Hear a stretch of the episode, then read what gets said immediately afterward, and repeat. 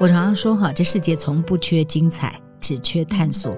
你以为小小的蕨类世界，但是它展开的那个世界的精彩，常常是超越我们作为人类能够理解的范围。欢迎来到王文静看世界，我是不文静的王文静，在这里你可以听到我分享世界的精彩，还有许多深刻的故事。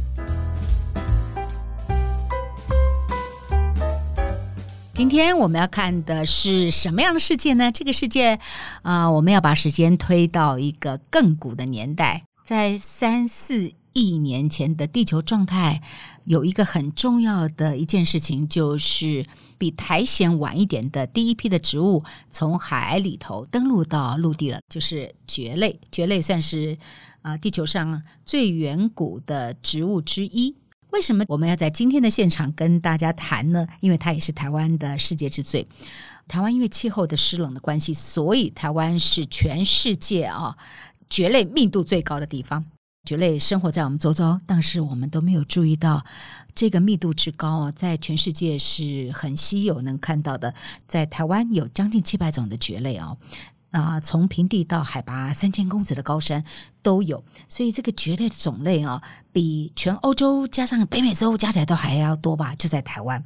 所以今天我们就来谈谈恐龙都已经消失的年代了，蕨类却活了四亿年，它比恐龙还早诞生，又比恐龙长寿，蕨类的生命的样态。非常独特的存在这个世界。我们今天特别特别邀请到赖翠涵赖老师，赖老师好，文静姐好，大家好。好，特别要介绍一下翠涵哦。翠涵是台大主修植物，然后对去英国爱丁堡读了植物，硕士是在英国，博士的研究是在啊德国。然后我常常会问他说：“阿姨呀，你读了这个是我们都看不懂的民族植物，是不是？民族植物学，民族植物学。”我为什么会认识翠涵呢？去年差不多在这个时候，在乌来富兰朵饭店，他希望我们能够帮他们做一个规划。那这个规划，呃，就偶然之间发现说，台湾是原来是绝对的天堂，特别在乌来那个地方。也就这样的因缘际会，开始就协助他们做了整个文化形成的一个规划。在这个文化形成的规划当中，意外的也认识了崔涵老师。所以我们在这个行程当中，有一天我们就去采掘，去乌来采掘。也因为在他解释当中，我们现在那个群组都还在，大家有时候这样，哎，老师这什么东西？老师这是什么东西？引起大家的兴趣了。好，我们先来谈谈哈。为什么台湾的蕨类是在世界的密度这么高？刚刚其实文静姐有谈到，就是在生物学的物种上来说啊，它的种类真的是非常的多。因为大概欧洲大陆大概有一百五十种的蕨类，然后北美洲就大概四百种，澳洲大概是四百五十种。可是台湾这么的小，台湾这个岛屿其实面积大概三万六千多平方公里。可是我们大概就有将近七百种的蕨类，所以以这个单位面积的这个密度来看，台湾的蕨类的密度真的是非常非常的高，高于其他的大陆这样子。所以我们会有一个名词叫做蕨类王国，这个名词真的是当之无愧这样子。嗯，那至于为什么？对对，为什么会有这么特别的？其实台湾不只是蕨类。在整个植物相、动物相都是一个很特别的，因为有几个因素，一个就是说，我们常常会说我们是亚热带地区，那其实我们因为北回归线通过台湾，所以我们其实比较北的地方是属于温带气候区，然后比较南的地方其实是热带气候区，我们就夹在这个中间。然后呢，另外一个是有海洋的调节。有清潮跟黑潮这两个不同的温度的这个洋流在这边交汇，然后另外一个是季风，季风其实也非常非常的重要，就是冬天，其实现在大家知道说，现在从东北方吹来的是东北季风，然后带来了丰沛的雨水这样子。那夏天的时候是西南的季风，所以西南边常常就会有对流旺盛的这些雨水。所以其实台湾是一个雨量非常丰沛的一个地方，然后还有一个部分是地质年龄，嗯、对，非常的年轻，所以总共将近四千公尺的这个起伏，所以就从低海拔一直到高海拔，会有不同的这个微气候的存在，所以让整个这么小的一个岛屿，富含了非常多的这个微生态区域，这么丰富的这些植物，然后包括蕨类在内。嗯嗯，如果把蕨类想成一个人，这个人呢喜欢住在呃稍微有一点点热的地方啊，多雨潮湿的地方，他的个性是这样。可以这样说吗？大部分的蕨类是比较喜欢潮湿一点、温暖一点的，但也有一些蕨类是少数的蕨类喜欢比较不一样的环境。哦，譬如说呢？譬如说像玉山上也是有蕨类的啊，像玉山耳蕨，它就喜欢比较冷，然后比较干的这个气候。这样，我刚刚一开场有特别介绍蕨类哈，恐龙比它晚出现在地球，对，没错，恐龙现在也就没了嘛哈。相对来讲，蕨类的生命力真的是好强哦。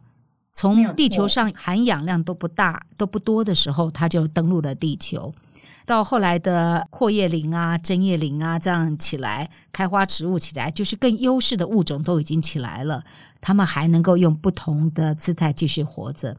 所以谈谈这个蕨类的个性，好吧？而且蕨类它有好多种存在的形式，你好像很难说什么叫蕨类。我们先来讲什么叫蕨类，然后我们再谈它的发展出怎么样的样态。好，蕨类其实大家看到蕨类通常都是绿色的，对，对这个这个其实是蛮好辨认的。但是你会发现，诶，它不会开花，它不会结果，不开花不结果。对，对，所以它跟其他的维管束植物，像种子植物、开花植物最不一样的是，它不开花结果，它的传宗接代的能力相对是弱势的哈，相对来讲，没有错，嗯，没有错，这样还能活，是比较原始的这个孢子去繁殖，然后没有太多的保护，因为其实像种子、像果实，它就是层层的保护的构造。因为刚刚讲说没有花、没有果实，所以它主要你会看到的就是叶子。然后呃，当我们在看蕨类的时候，有一个很重要的一个认识它的特征，就是它有一个像问号的东西，一个卷卷的。它在年轻的时候，小时候，它的幼芽是卷卷的，常常会跟小朋友讲说，那就是一个问号宝宝。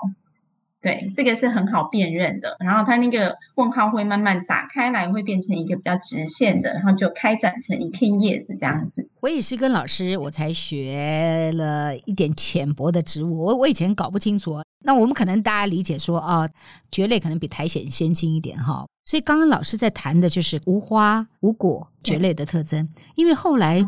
嗯植物要在这地球上竞争，我们在谈优胜劣败，优胜劣败，物竞天择，物竞天择。后来的植物的发展比蕨类晚一点登陆的植物，或演化出来能够在地球活得很好的植物，它、嗯、们后来都有。诶，蕨类算是有维管束嘛？蕨类是比较原始的维管束植物，但是它没有花，没有果，所以它就很不利于传宗接代。它用孢子来繁殖它的下一代。对，所以其实有一个重点，是因为孢子一定要有水。去协助它的传播，所以会开花这个植物，它可以比较容易度过一些比较艰困或是干旱的环境。可是蕨类刚刚说它比较喜欢潮湿的环境，就是因为它这样比较好生存。嗯，那这样一个没有与时俱进的植物，它没有变成开花好，或者是种子植物，所谓的比较先进的植物，但它为什么可以活了四亿年，然后没有被淘汰？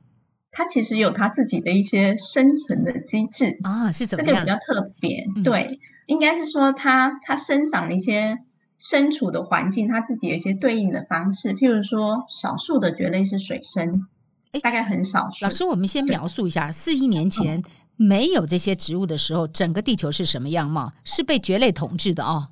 对，那个时候蕨类其实非常的繁盛，因为大概四亿年前，蕨类各种蕨类开始出现。然后开始演化，然后那个时候也有一些裸子植物也开始出现。那你在地背上看到比较矮的植物，大部分是蕨类。嗯，你可以想象一种满满的灌木丛，全部都是蕨类的那种样貌。就是在以前所谓的森林，在四亿年前的森林是蕨类森林。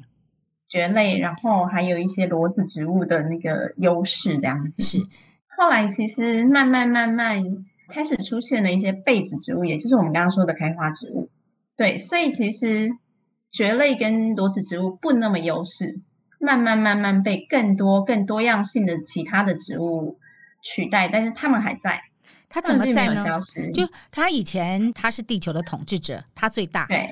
然后后来有更优势的，就跟企业的竞争一样哈。对。好，应该是说整个整个生物界的多样性越来越高，所以大家就共存，共存，各凭本事生存在这个地方。那所以他就化成了什么样的姿态？大部分是稍小的，以前比较多大一点的蕨类植物，树蕨这一类的，像我们现在看到还存在的是笔筒树啦，嗯，沙罗这一类的。但是现在在像台湾将近七百种的这些，大部分是比较小型的，比较贴近地面的。也就是说，它以前长得高高的，因为这个世界上本来也没什么植物，就它了，所以它长得高高的哈。当时的丛林、树林就是他的天下，哈。然后后来他就有新的一代起来了，他就低头了，他就变成在这些后进之辈下面当配角了，就是森林里的配角啊。没有错，其实谦卑，然后但是还是好好的生存在那边。谦卑哈，时代不再是我的时代了，有更强的优势植物出来之后。那我还是要活下来，我就把降低我的身高。所以蕨类第一个活下来的方式就是，它就谦卑，变成森林下面的底层的植物。还有呢？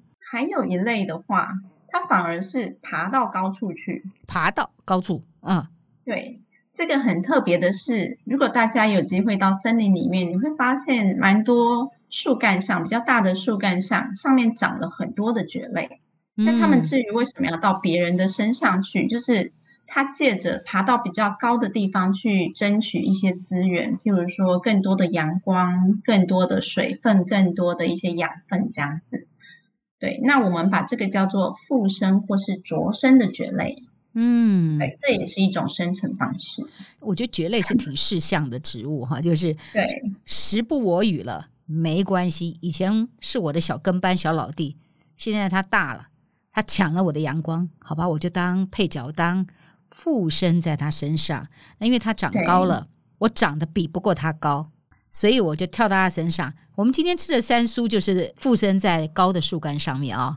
对，三叔是很典型的这个附身蕨类的代表。就是我没办法长那么高，那我跳到你身上去好不好？然后他就跳到身上，然后这是另外一个活下来的方式哈。好，然后还有吗？还有少数的蕨类其实是可以适应干燥的环境的。对，其实我们刚刚有稍微提到，就是嗯，蕨类其实它会很识相的在环境不好的时候，嗯，休眠。休眠。现在不适合我生长，那我就把自己缩到最小，把我的身体缩到最小。嗯。然后等到雨水来的时候，等到足够的资源的时候，我再打开来，再重新生长。啊，就是我在欧洲看到那个景象，是一个休眠状态。对，其实台湾像有一种叫做有一类叫做万年松这一类的，其实就是很典型的，它会在干燥的时候休眠的一种蕨类。我刚刚有请教老师，因为我刚从葡萄牙走朝圣者之路回来，嗯、因为跟老师请教了蕨类，这样走了几趟之后，我觉得对蕨类特别特别有兴趣。那特别有兴趣就觉得说、嗯、奇怪，怎么走在朝圣者之路的那个森林林径上面，那个上面是绿绿的。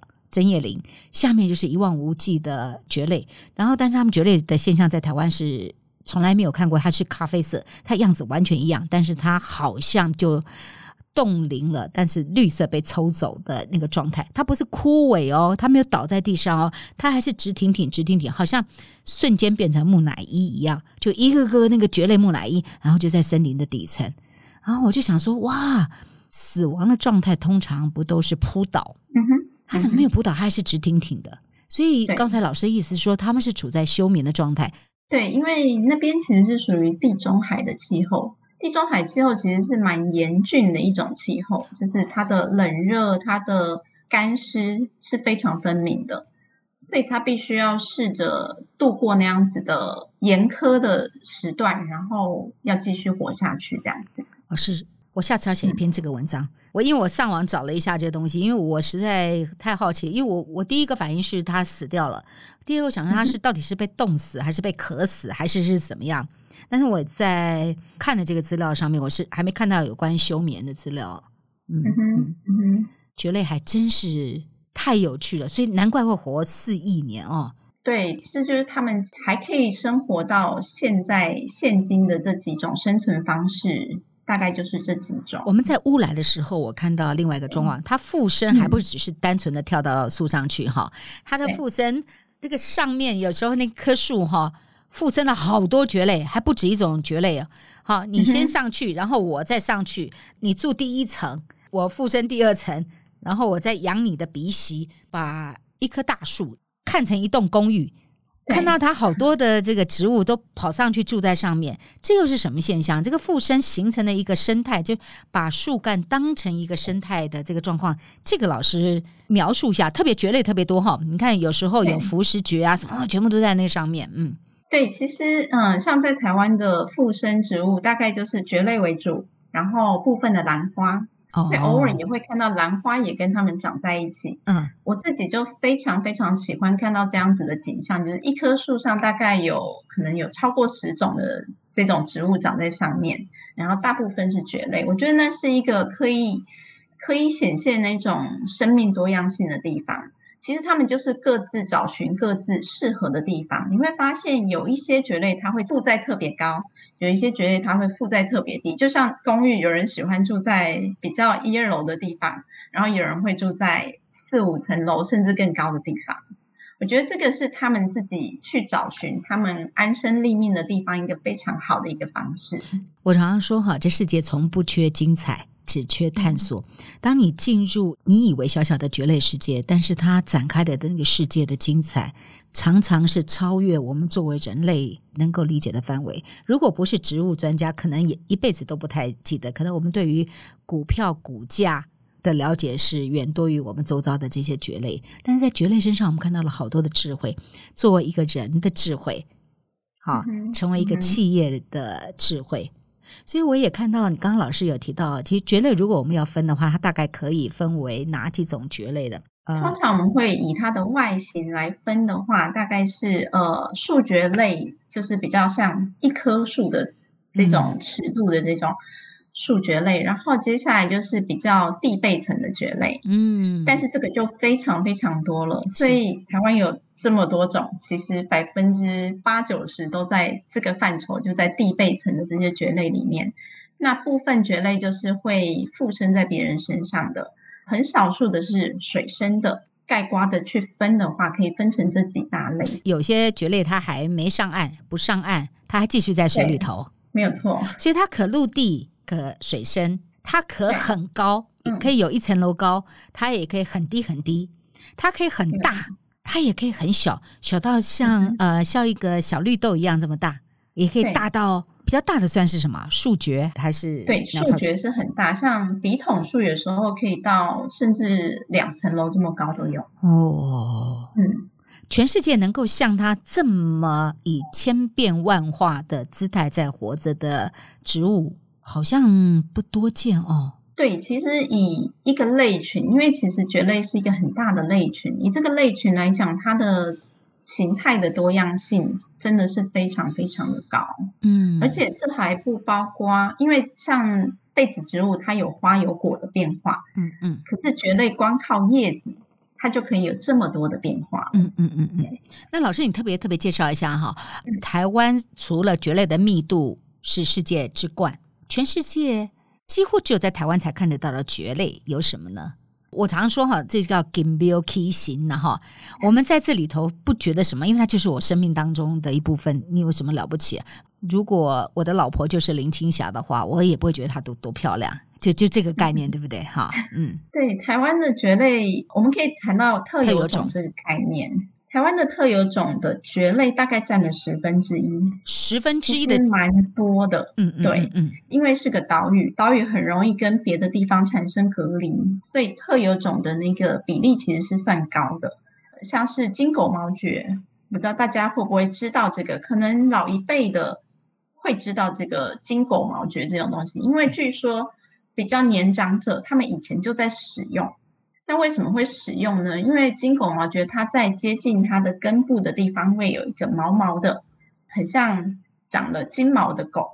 那个地方有时候你到一些风景区，它会帮它贴上眼睛，很像真的一只狗这样。据说那个地方是可以止血的，它就是一种、哦、这个金狗毛蕨就是一种。呃台湾特有的蕨类。好，金狗毛蕨，笔筒树是笔筒树，其实也很特别。笔筒树有什么到？到、台湾到处，特别北台湾到处都可以看到笔筒树。没有错，我们都觉得这个在台湾这么常见的东西，可是对于如果是外国人，然后他们来到台湾，对植物是有兴趣的，他一看到这些笔筒树竟然可以成林，他们都会觉得很稀奇，因为很少在全世界很少地方，这些树蕨类可以变成一片森林。可是台湾其实可以，尤其是在整个东北角这一块。东北角，如果大家有机会开车，或是甚至从比较高的地方从上往下看，你会看到一把一把的绿伞，而且是满满的绿伞这样子，然后很容易见得到笔筒树这样子。嗯嗯，所以大家有机会下次到东北角海岸去旅行的时候，经过的时候，这景象才是世界稀有的。哎，其实不只是乌来，北台湾的好多山区可以看到很多的附生的蕨类。都是世界奇观，还有呢，嗯，台湾的特别，我觉得很特别的蕨类，它看起来像破伞，不知道大家有没有概念？啊，对对对对对对，老师都说它叫做双扇蕨，因为它很像，它不但像破伞，它也很像两个破破的扇子结合在一起。嗯嗯嗯。那这个双扇蕨，它之所以特别是，虽然全世界其他地方也有双扇蕨的这个家族，嗯，但是台湾北部跟南部。两端分布，北端你可以见到一大片的这个族群。我就曾经在北台湾的几个步道，然后就遇到了一大片，你就会觉得很惊喜。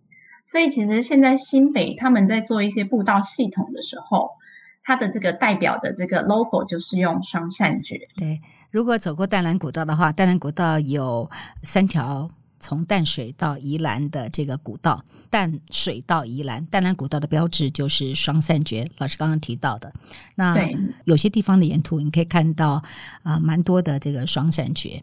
我们上回在乌来没有看到哈，它譬如在乌来虽然蕨类很多，但是就就没有双扇蕨。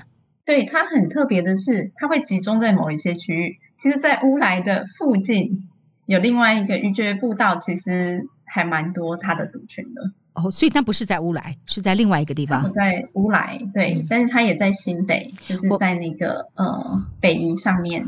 对，我们上回在去年九月做黑金山村的时候，我们在双溪看到了不少的双扇蕨，所以我们后来用双扇蕨作为第一天文化私俗的视觉布置的一个意象。哇，听了老师讲那么多，觉得非常非常有意思哈！就我们可以看到台湾特有的蕨类的可能性。呃，笔筒树小时候它就有点像金狗毛蕨，也是让毛茸茸的。笔筒树小时候卷起来的样子，其实很多蕨类乍看之下都很像，有些小时候就更像。懂懂懂懂懂。所以我们可以看到说，哎，台湾其实拥有很多的世界之最。那台湾拥有这些世界之最，我们进入不同领域去看到台湾的精彩，这是我们在做这个 podcast 非常之非常重要的是，让我们认识我们是谁。好，那在这里头，刚才老师有特别介绍了台湾特有的蕨类，也谈到了为什么台湾的蕨类的密度这么高啊。那我们也看到了说。我觉得老师还有一个，他不但是植物专家，他同时他的手极其巧，基本上他另外一个身份是艺术家哦。他用蕨类来作画。我们刚刚说蕨类哈，它可以吃，所以有山苏可以吃，蕨类可以编织。蕨类可以药用，可以拿来当药。我们刚刚说的金狗毛蕨，它可以用。你看这个蕨类，它的可能性是很多的。然后蕨类呢，基本上它又可以用多种姿态活在这个世界上，是一个非常适相的植物。然后它虽然没有花，但是它的姿态用不同的形式呈现。所以我在老师的作品上面，好就看到了老师把蕨类变成了作品。老师说说你，你是怎么样把蕨类做创作？因为刚刚其实有介绍我的背景嘛，我一路其实是都念植物相关的，从很单纯的植物学，一直到生物多样性，然后到这个民族植物学。其实我后来一直觉得说，植物应该是要跟人的生活很贴近的。我自己慢慢慢慢走到后来，我觉得说，我想用一些方法去拉近人跟植物的距离，那包括教学，然后包括带一些活动，那其中一个是创作的部分，所以我自己其实有成立工作室，花芽儿工作室，花朵的花芽的芽，儿童的儿，这个工作室，嗯，对。那我自己其实就是有时候会有一些展览，或是我会有一些自己研发的一些相关的商品。目前最主要的主轴就是以。植物去做蓝晒的这个创作，蓝晒啊！上次我也做了一小小小小小小小小小幅，然后我一做完呢，我就放弃了。我知道我这辈子太没天分了。上回我们做的就像明信片一样，这样比较小啊。对，我已经在这样小小的明信片，我就已经失败呃投降了。那那你是怎么做的？我一般会让大家做入门体验的，就是像书签、明信片的大小。嗯，那我自己现在比较喜欢做一些比较大的作品，像最近也有一些展览，我就会做像人的身高这么大的。所以其实我会去，首先要压标本，所以我会去采集这些蕨类，因为其实很多蕨类，像刚刚讲到的这些笔筒树啦，然后一些芒萁啦，这些这些他们必须要先压成标本，然后拿来创作，所以我。家里其实地板上常常都是布满了标本啊，芒萁就是刚刚说可以做来编织，因为它的梗很硬，所以是对对对，好鲜明就拿来做编织。那你刚刚说采标本是不是植物系的人常常要做的事情啊？对，这个其实是我们以前的训练之一，就是当你要辨识植物，你首先要先去采集它们，然后把它压成标本，然后标本干燥它。对，过去是把它做研究。对，然后你把它后来发展成艺术的创作，把它变成我的创作。因为我压过，我，我真的压过，压不过去。就是它需要很有耐心、很细心，然后你真的要好好去观察你的素材，怎么去处理那个素材。你只要有一个闪失，它就不美了。